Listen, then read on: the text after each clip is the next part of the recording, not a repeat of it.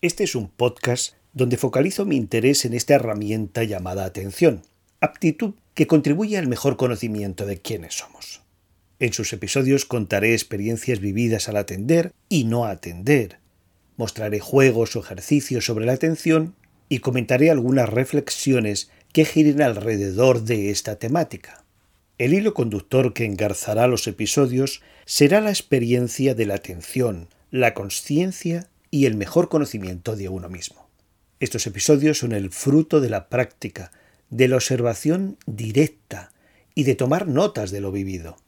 Valoro el desarrollo de una actitud atenta y disfruto con ella. Y soy consciente de que dirigir o focalizar mi atención implica un entrenamiento. Mi pretensión es ir descubriendo los secretos de la atención como resultado de un adiestramiento y observación directa, y principalmente vivir la experiencia de atender y los beneficios que pueda aportar.